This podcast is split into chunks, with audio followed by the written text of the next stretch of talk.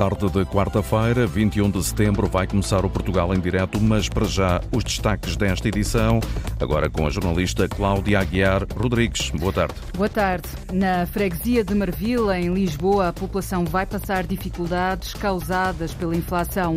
Neste momento, os pedidos de apoio estão a crescer, sobretudo de pessoas da classe média. Amanhã há uma reunião extraordinária da Câmara de Lisboa para fechar um pacote de ajuda às famílias e às empresas. Vamos daqui a pouco perceber como é que a Junta de Freguesia está a preparar esses apoios. Adaptar-se a uma nova realidade é o novo lema dos horticultores da Póvoa de Varzim, no distrito do Porto. Criaram novas culturas e novas explorações agrícolas que se encaixam na situação de seca que se vive no país.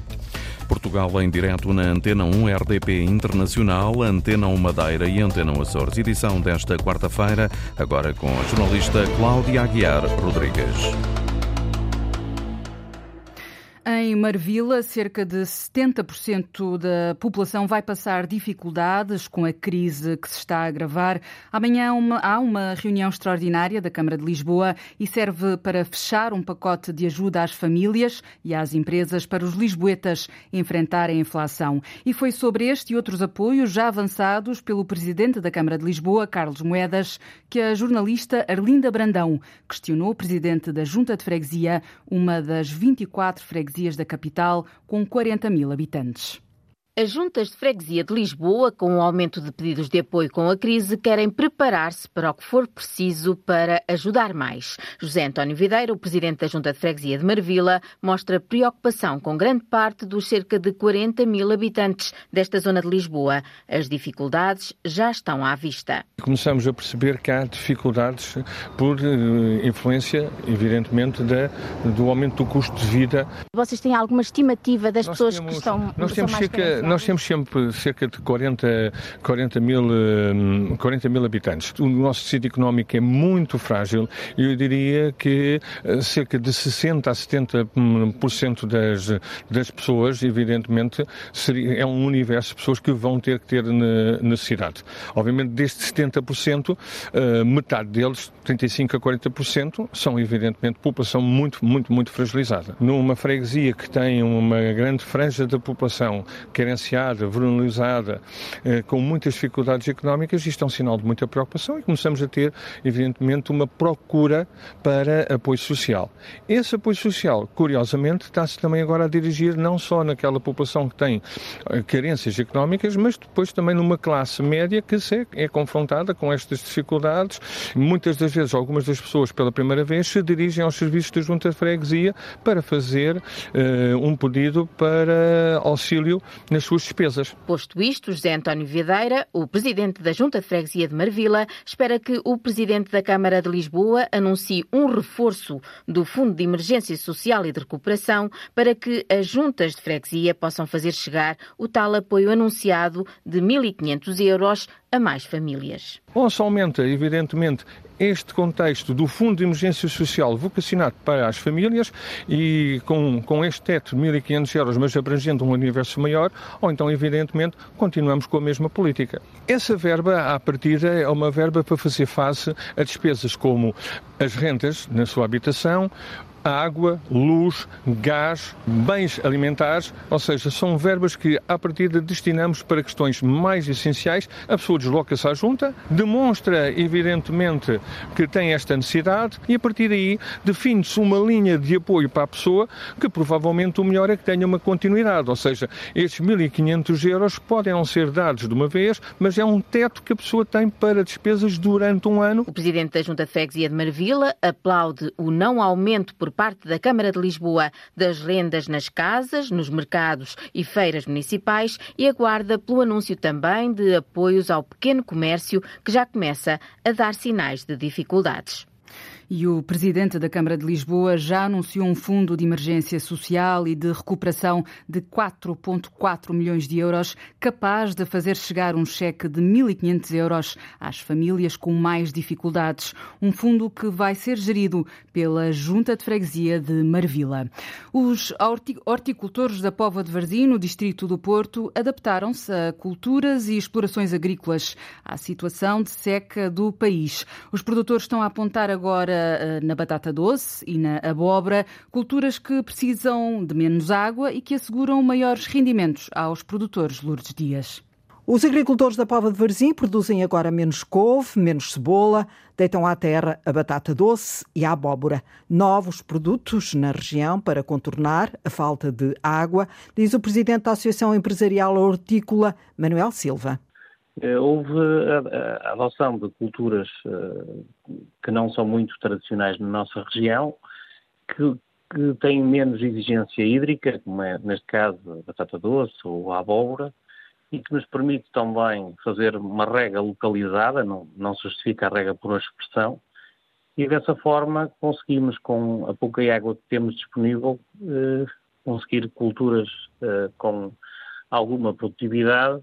Os produtores adaptaram-se rapidamente às novas culturas, aos métodos de cultivo com rega controlada, uma forma de continuar a assegurar a atividade agrícola. E esta diferenciação é que julgo tem eh, dado alguns frutos, porque tem minimizado uh, o impacto uh, negativo que teve primeiro a pandemia e agora mais recentemente este aumento de custos brutal que, fe que fez com que muitos de nós eh, serviço descapitalizado e, eh, e, muitas vezes culturas mais baratas, quando eu digo mais baratas é no sentido daquilo que é o investimento na sua instalação, tanto, tanto ao nível da planta como ao nível, de, de, por exemplo, dos tratamentos fitofármacos, faz com que eh, permita que esta gente que sempre eh, produziu hortícolas possa se manter na atividade.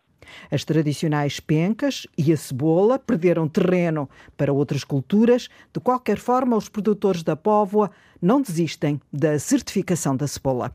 Uma variedade que estamos a certificar ao nível da identificação geográfica protegida, portanto, para, para diferenciar, porque de facto a nossa qualidade, para aquilo que é as nossas eh, condições de solo e edafoclimáticas são bastante distintas e que merecem ser valorizadas uh, no mercado e, e, que o próprio consumidor reconhece como sendo de, de, extrema qualidade. Manuel Silva, da Associação de Agricultores da Póvoa, diz que é preciso começar a pensar-se numa solução que permita ir buscar água aos rios Ave e Cávado para as explorações que ficam situadas na Póvoa de Verzim, em Vila do Conde e em Esposente.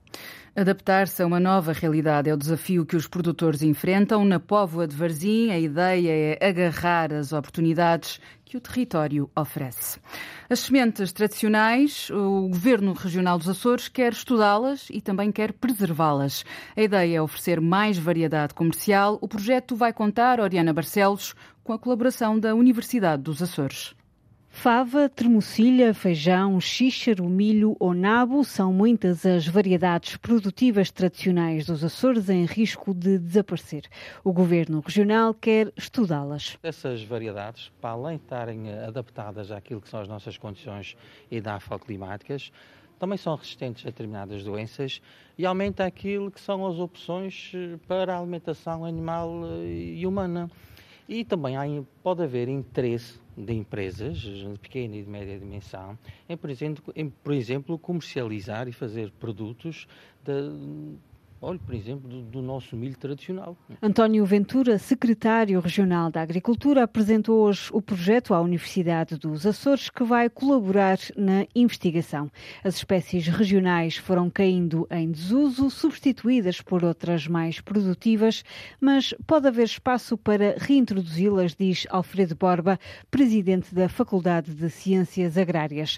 Há interesse na biodiversidade e podem descobrir-se vantagens nas sementes tradicionais. Muitas vezes descobre-se resistências a frios, resistências a geadas, resistências a ventos, em algumas variedades e, e isso pode no futuro ser eh, resistência à seca. Eh, pode ser eh, importante. Há para já 5 mil euros para o projeto. Espera-se que em 2024 já haja um catálogo das culturas tradicionais produtivas dos Açores e que algumas espécies estejam inscritas no Catálogo Nacional de Variedades. O objetivo é então criar um catálogo das culturas tradicionais produtivas dos Açores que deve estar pronto em 2024.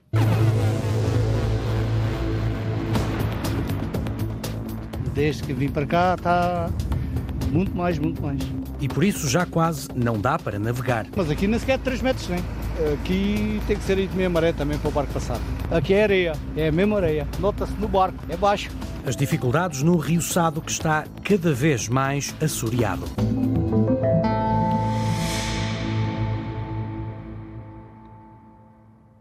A geografia é uma das áreas onde há mais falta de professores. Uma das instituições no país que forma professores nesta disciplina é o Instituto de Geografia e Ordenamento do Território da Faculdade de Letras da Universidade de Lisboa, onde até há muitos candidatos a terem formação especializada. Mas as vagas, Sandra Henriques, são poucas.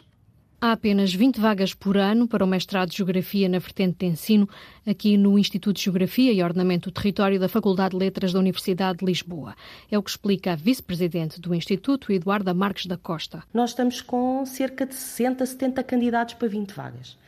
Ou seja, apesar de haver aqui uma situação crítica e um, uma desvalorização da carreira, há procura para o mestrado e neste momento não há a capacidade de nós respondermos porque o número de vagas está condicionado e, portanto, também não nos, não nos é permitido.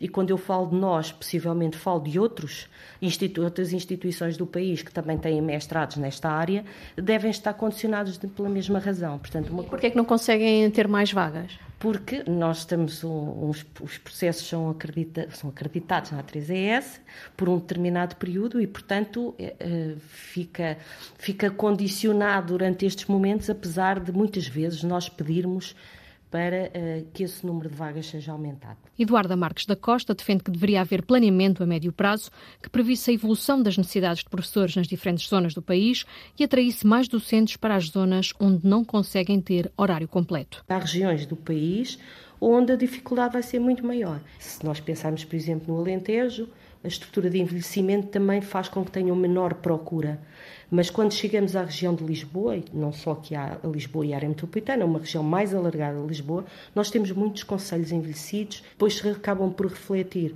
também em menor número de alunos para lecionar 12 eh, horas ou 14 horas. O que é certo agora é que o número de novos professores de Geografia não chega, é o que alerta Nuno Cruz, chefe da divisão académica do Instituto de Geografia. Por ano são diplomados 20 alunos no mestrado em ensino da Geografia, o que certamente face ao número eh, de pessoas que vão abandonando a carreira docente por reforma, por outras, por outras situações, é bastante, é bastante diminuto. Entre os jovens que entram agora na universidade, a verdade é que não se sentem atraídos, em geral, pela carreira docente. É o caso de Ana Sofia Cândido, 18 anos, aluna do primeiro ano de Geografia. Sempre me disseram que ir para professor nunca dá muito dinheiro, por isso também é algo que eu não pondero tanto. Uh, inicialmente uh, não é esse o meu objetivo, mas uma vez que se fala tanto na, na falta de professores, acho que é algo que vou ponderar. Neste momento, Ana Sofia sente-se mais atraída pela área da climatologia, mas admite que a via do ensino pode até ser uma saída.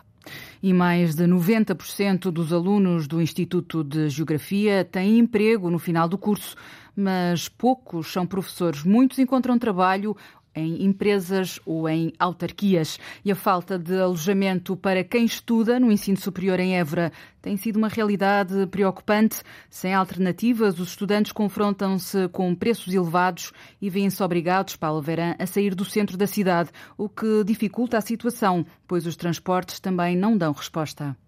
Em Évora, para dar resposta à procura, seriam precisas mais 1.500 camas. O alojamento para os estudantes do ensino superior fica muito aquém do necessário, confirma Henrique Gil, presidente da Associação Académica da Universidade de Évora. Considerando que nós, pelos números, temos cerca de 6.500 estudantes deslocados, estaríamos a falar que, pelo menos, para prefazer grande parte daquilo que é os bolseiros, os 2 mil camas seria uh, eventualmente o ideal.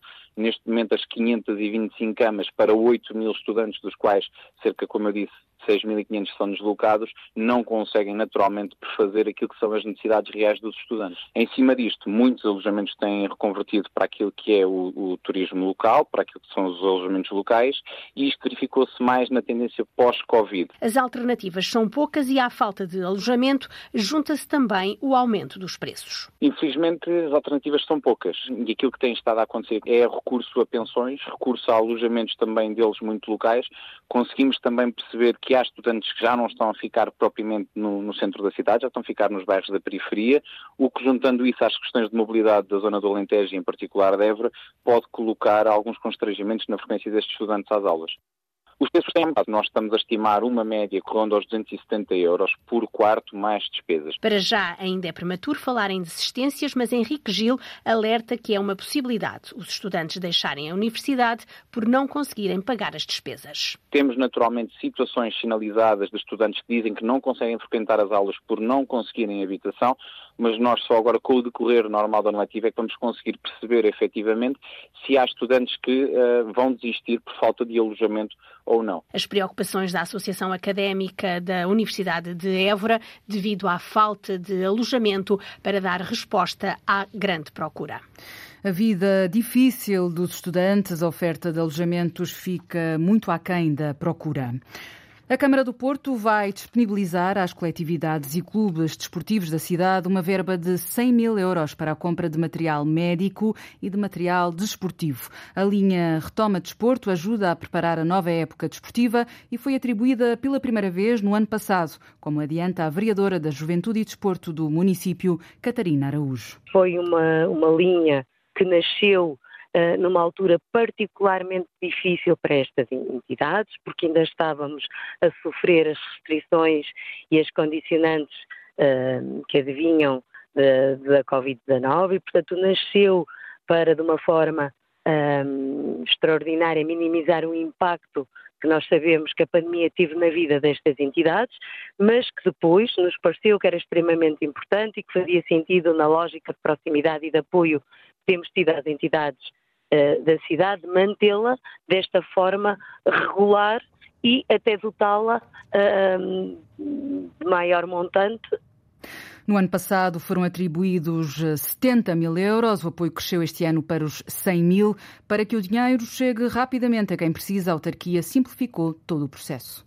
Muito pouco burocrático, cumprindo com aquilo que é o que uma entidade Uh, pública, municipal como a Ágora, tem de cumprir para garantir, obviamente, que estamos a apoiar entidades com atividade esportiva, com entidade esportiva uh, federada e que depois que cumpre, que tem as suas situações regularizadas, quer junto da autoridade tributária e da segurança uh, social. Portanto, um mecanismo muito fácil, muito nada burocrático, muito intuitivo, em que também temos sempre uh, os serviços muito disponíveis para apoiar no preenchimento e no cumprimento destas condições que é mais precisa.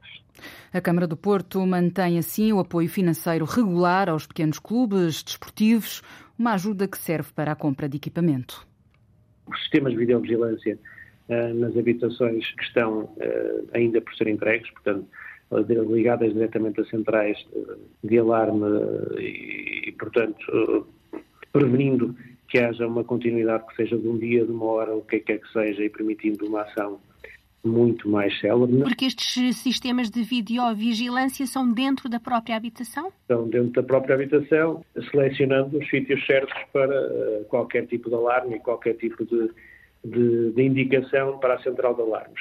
Um segundo ponto relacionado com, com, com os próprios equipamentos de, de, fecho e de abertura de portas, digamos que muito mais tecnológicos e, portanto, passarmos a dispor de um, de um sistema mais complexo e de mais difícil acesso, e um terceiro, conforme disse, completamente analógico, é por amostragem, passamos a ter um roteiro de monitorização e de acompanhamento das habitações, sabendo que elas, de facto, nem estão muito tempo porque o objetivo é que elas sejam entregues o mais rapidamente possível.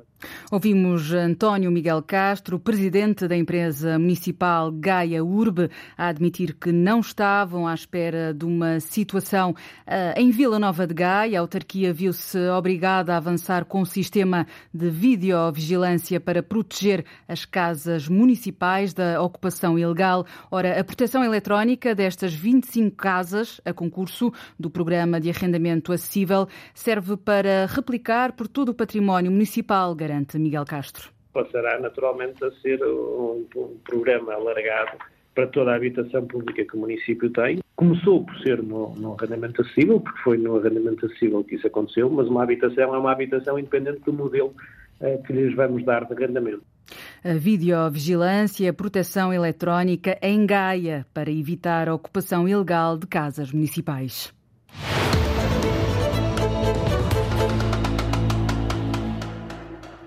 É um aviso à navegação. O Rio Sado está cada vez mais obstruído ou assoreado junto à cidade de Alcácer do Sal. É o presidente da Câmara que dá o alerta e já enviou um pedido de ajuda à Agência Portuguesa do Ambiente, João Ramalhinho.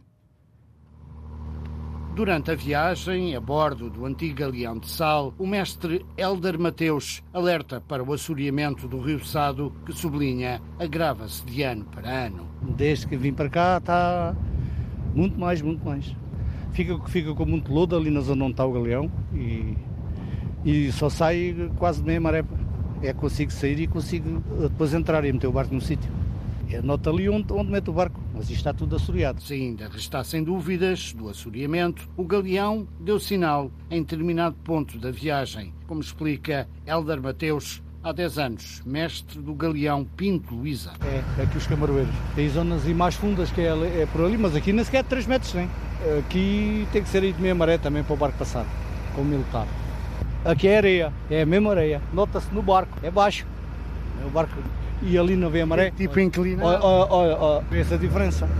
A água ali corre com mais velocidade se eles limparem o rio, vem muito, muito mais embarcações. É urgente o desassoreamento do Rio Sado.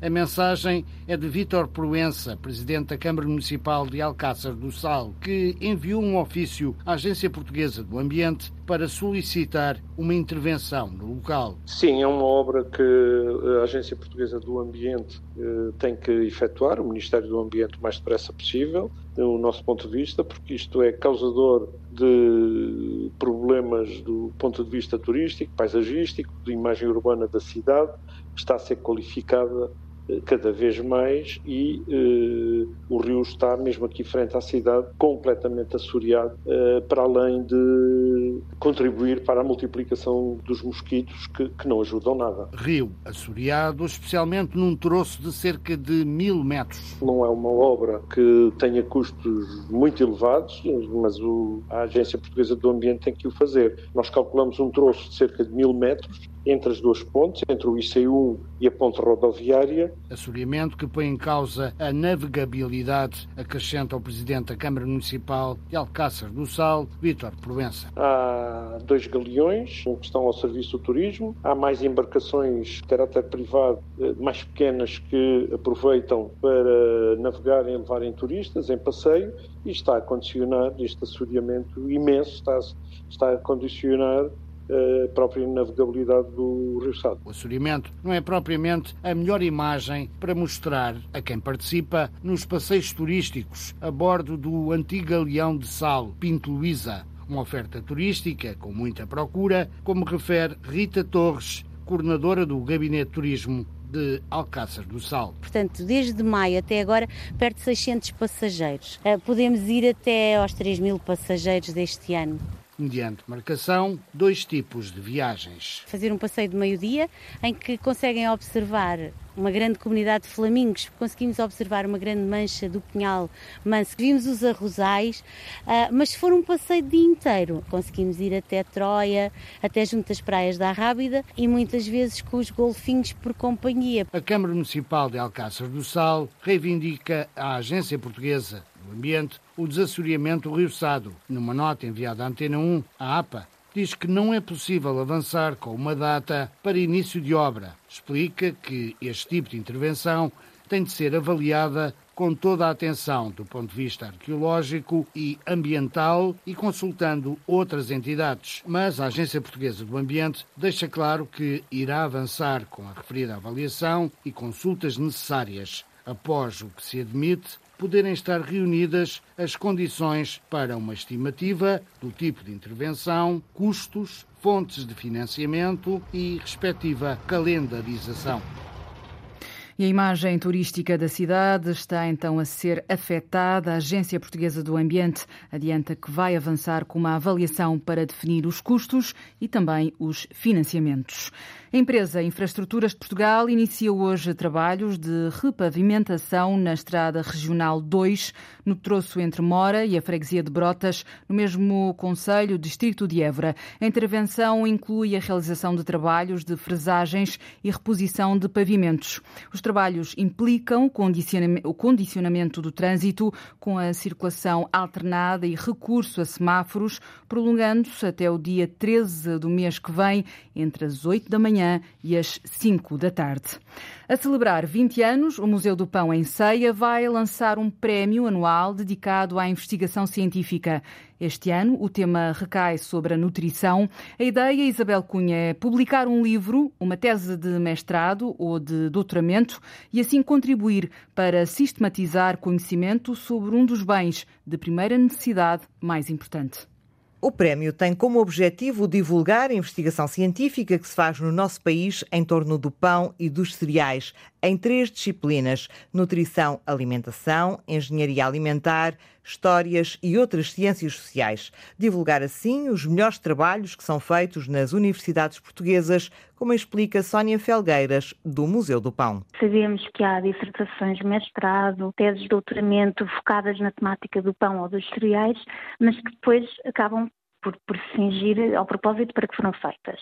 E aquilo que nós queríamos é uh, evidenciar, divulgar, dar destaque ao pão. Achámos que era um tema muito oportuno trazer para cima da mesa e pôr as pessoas a repensar num bem universal, que afinal tem tanta relevância na alimentação de qualquer povo e de qualquer cultura. O mais universal dos alimentos ajuda certamente a explicar o sucesso entre o público do Museu do Pão. No ano passado foi visitado por mais de 800 mil pessoas. Localizado em Ceia, na Serra da Estrela, é um dos maiores complexos dedicado ao tema do pão em todo o mundo. Oferece ao público uma experiência multissensorial. Uma proximidade com as pessoas que, que é invulgar no museu sentem-se muito acarinhadas quando vão ao museu e além de toda a história, história política, económica, social ligada ao pão, tem também uma sala de arte, artigos e peças em arte feitas uh, com a temática do pão, tem depois uma sala pedagógica muito vocacionada para crianças, em que ensina o ciclo do pão de uma forma divertida e lúdica. Depois podem pôr a mão na massa e fazer uma, uma peça em pão para poderem levar para casa. E depois tem uma sala do ciclo do pão, com as mós e os moinhos e as alfeias agrícolas, e o Museu do Pão acaba por ser, sobretudo, uma viagem às memórias que muitas das pessoas que nos visitam uh, ali reencontram. Quatro salas temáticas, um bar-biblioteca, uma mercearia tradicional e um restaurante fazem do Museu do Pão um ponto de paragem obrigatório para quem visita a Serra da Estrela. O museu comemora 20 anos na próxima segunda-feira e lança um prémio dedicado à investigação científica. As candidaturas podem ser submetidas até ao dia 18 de maio do próximo ano. Este ano, o tema do prémio vai ser sobre nutrição e podem candidatar-se investigadores que sejam autores de dissertações de mestrado ou de tese de doutoramento que tenham sido apresentadas em instituições de ensino superior em Portugal. E está na hora de ligarmos o GPS da cultura uma vez por semana. Dois agentes da cultura, duas vozes, olham para o que há nas agendas e nas programações culturais de norte a sul eh, do país e ajudam-nos a tomar nota daquilo que vale a pena ver e ouvir.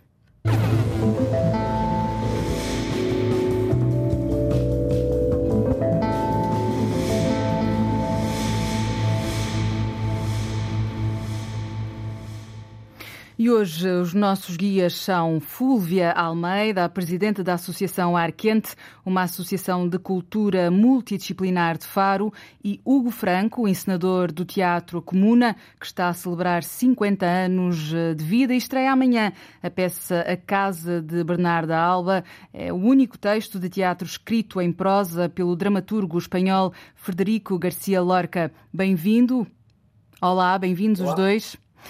Começava Fúlvia, boa tarde. Fúlvia, boa tarde. Gostava de começar por si e por uh, iniciar esta sugestão musical Concertos ao Entardecer. É uma sugestão que inclui um ciclo de concertos de música indie pop.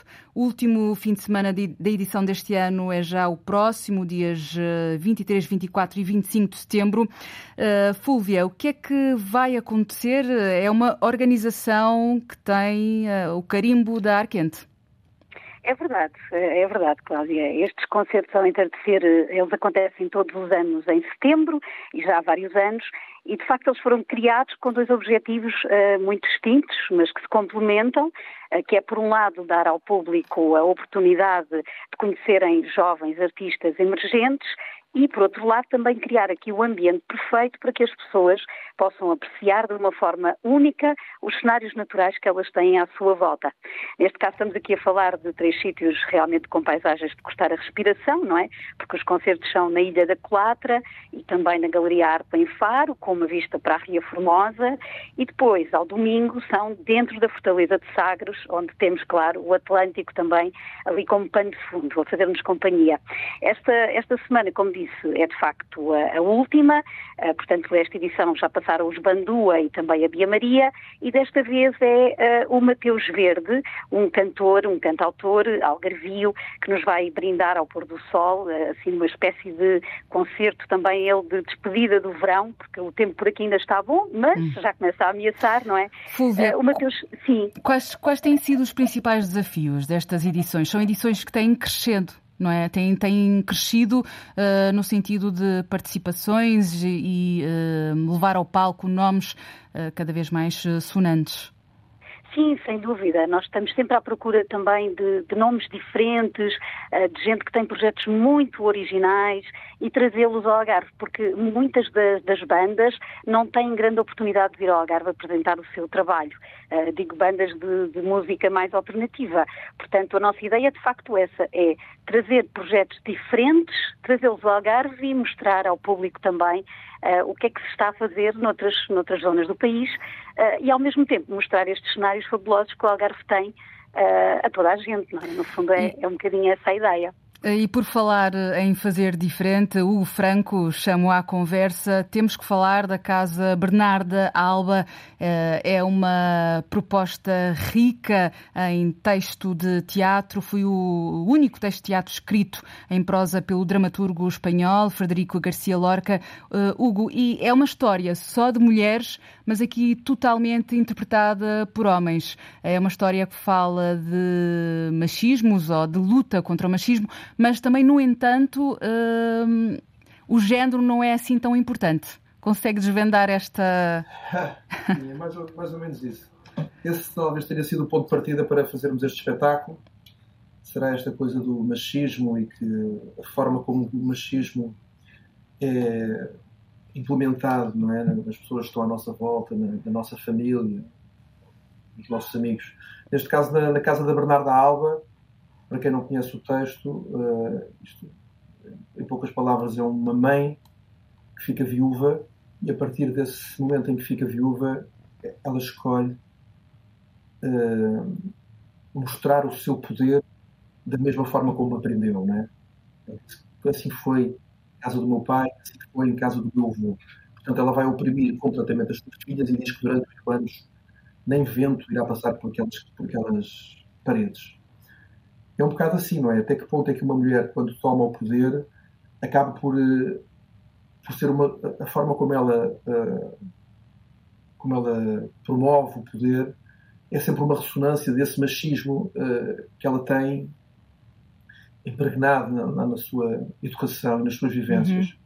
E numa altura em que os dados e a atualidade informativa mostram-nos que a violência doméstica uh, tem percentagens uh, cada vez mais elevadas, uh, insere-se também neste palco de, de teatro? eu acho que não. Hum. Eu acho que não. Apesar Mas a ligação, homens, pois. O que eu digo é que, apesar disto ser feito por homens, né, a, minha, a minha intenção era sentir como é que os homens sentem esse próprio machismo, não é? Portanto, as filhas passam a ser interpretadas por homens, não é? E a Bernarda Alba é um homem também. Portanto, as filhas que neste momento são homens são vítimas do machismo da Bernarda Alba, que também é um homem. Hum. E, e, esta história do poder será, terá ou não terá o sexo, será o poder é feminino, o poder é masculino, como é que nós exercemos o poder? Tem realmente um sexo? Não tem. Relativamente à, à violência doméstica, eh, quer dizer, violência doméstica pode ser, sim, pode ser visto dessa forma, sem dúvida. Uh, nós já vamos voltar às experimentações de, do Teatro a Comuna, no sentido, Hugo, porque quero mais à frente falar sobre esta celebração meio século e os desafios que estão implícitos.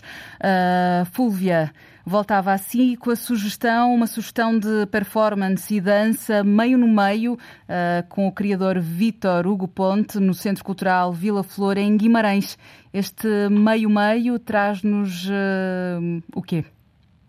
Ora bem, este meio-meio é mais um espetáculo em que o Vítor Pontes acaba por nos mostrar a sua capacidade de trabalhar com a comunidade, eh, porque ele é um ótimo coreógrafo, mas para além disso tem de facto este, esta mestria em trabalhar com pessoas que não têm formação artística e colocá-las em palco com eh, com, com, outros bailarinos e com atores já eh, de renome e criar aqui um espetáculo em que todos de alguma maneira contam as suas histórias através do movimento. E este meio no meio acho que é uma das suas criações uh, também neste sentido mais fortes.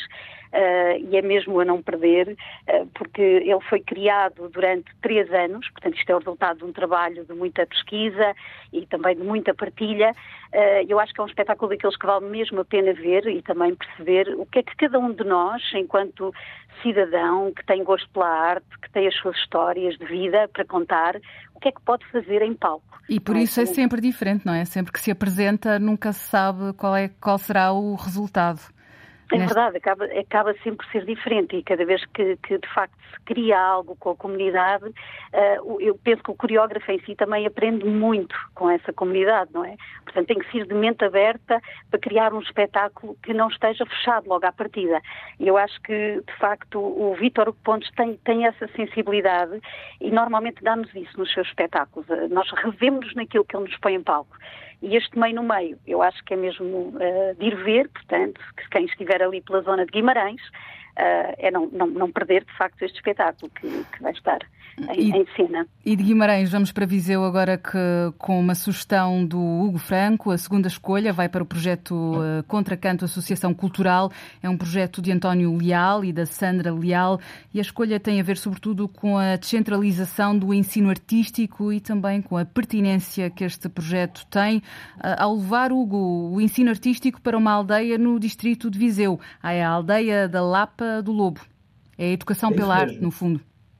Exatamente, a Educação pela Arte. Acho que é um projeto muito pertinente que o António e a Sandra eh, começaram ali já há cerca de mais ou menos 10 anos, foi esta coisa de que os jovens de uma aldeia eh, no Conselho de Nelas, em Viseu, possam aprender o teatro musical. Ele começa isto, eles têm várias uh, classes, têm o teatro musical, têm contracantinho, são primários pequenos, o ensino do teatro, e depois também tem o balé clássico. O que eu acho muito interessante, e é, são coisas que o António diz, que é a possibilidade de que os jovens eh, possam ter acesso uh, ao ensino artístico, a bom ensino artístico, com rigor e qualidade, é feito com muito rigor e muita qualidade, sem ser os grandes, uh, grandes centros uh, das grandes cidades, né?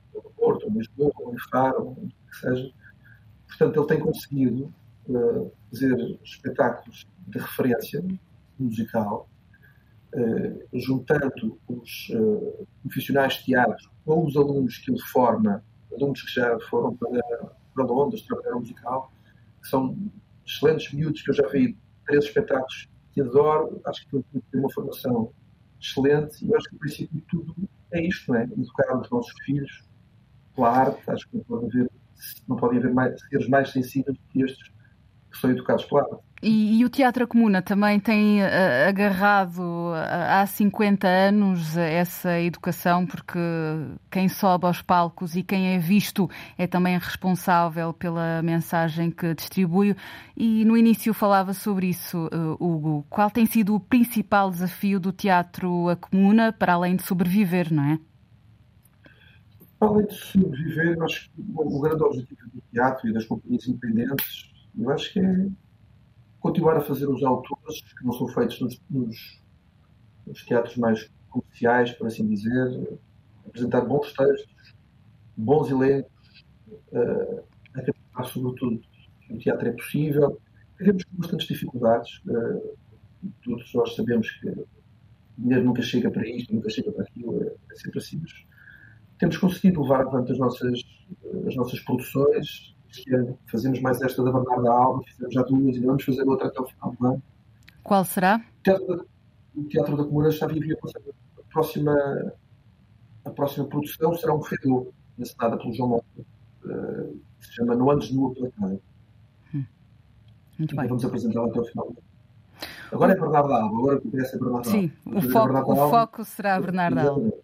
Hugo, vamos então à terceira escolha eh, para fecharmos a conversa consigo e vai para o espetáculo Romeu e Romeu e vai ser apresentado em Lolé no dia 29 de setembro. É uma companhia algarvia, Lama Teatro, que tem sede em Faro e no fundo é um lugar de provocação sobre a obra original de Romeu e Julieta.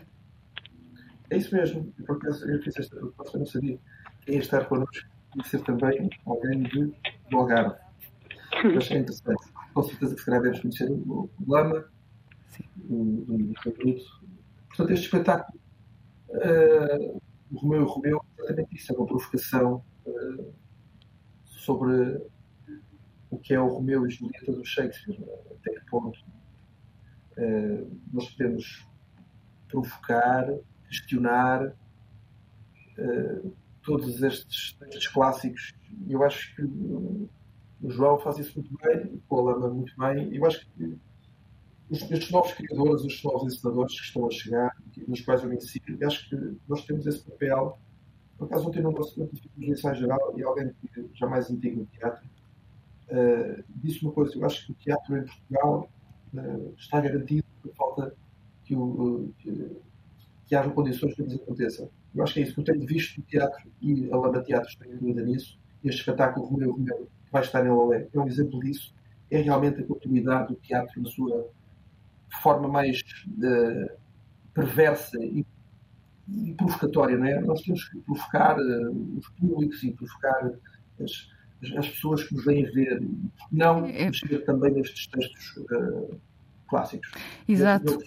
Hugo, é provocar para pensar, não é? Para acordar também o pensamento. Hugo, muito, obri muito obrigada pela sua participação. Fúlvia, falta só mais uma sugestão, cinema documentário, As Sete Vidas da Argila. Uh, Fúlvia, uh, sobre quem dá vida às fábricas de cerâmica da região de Aveiro. Teatro Aveirense, domingo, dia 25, às quatro da tarde. Qual é a importância deste visionamento? Então, eu acho que de facto os documentários são uma forma muito, muito simples e muito interessante e também apelativa uh, de alguma maneira de nos relacionarmos com realidades ou que são nossas e então uh, tocam-nos de outras formas quando as vemos em imagens ou então de realidades que ainda não conhecemos e que através dos documentários podemos conhecer. Neste caso, As Sete Vidas da Argila é um documentário uh, que nos mostra uma das maiores riquezas da Aveiro, que são as suas fábricas de cerâmica, e nós nesta obra ficamos a conhecer os rostos e também as experiências de vida uh, das pessoas que trabalham nestes espaços e que lhe dão vida todos os dias, não é? Uh, de alguma maneira este documentário um, ehm, foi feito também, um, ehm, faz parte, aliás, de um projeto um pouco maior que originou este documentário e uma peça de teatro e foi no, no decorrer destas pesquisas e conversas para a peça de teatro que este documentário foi sendo filmado. Portanto, ele tem também essa característica. Um, é um trabalho já de, de, de, com algum tempo, portanto, ele começou a ser criado em 2020, estreou em 2021 a peça teatro e o documentário, e agora este documentário pode ser visto separadamente, porque ele é uma peça única por si só, e vai ser, vai ser mostrado este domingo. Eu achei que era uma ótima sugestão uh, para, para, para, um domingo à tarde, uh, porque não ir ao Teatro Aveirense ver este, este, esta obra que foi criada pelo Jorge Louraço Figueira uh, e que de alguma maneira também imortaliza aqui uma das maiores tradições e, e heranças da identidade da região de Aveiro e não só, não é? Porque a cerâmica faz parte também da nossa da nossa tradição enquanto país. Uhum. Uh, daí eu ter realmente realçado esta, esta obra. As, identidades dos territórios. Obrigado aos dois, Fúvia Almeida e Hugo Franco, por estas sugestões. O Portugal é em direto, que liga o país do norte a sul uh, e ilhas. Volta amanhã com outras histórias. Portugal em direto, edição da jornalista Cláudia Aguiar Rodrigues.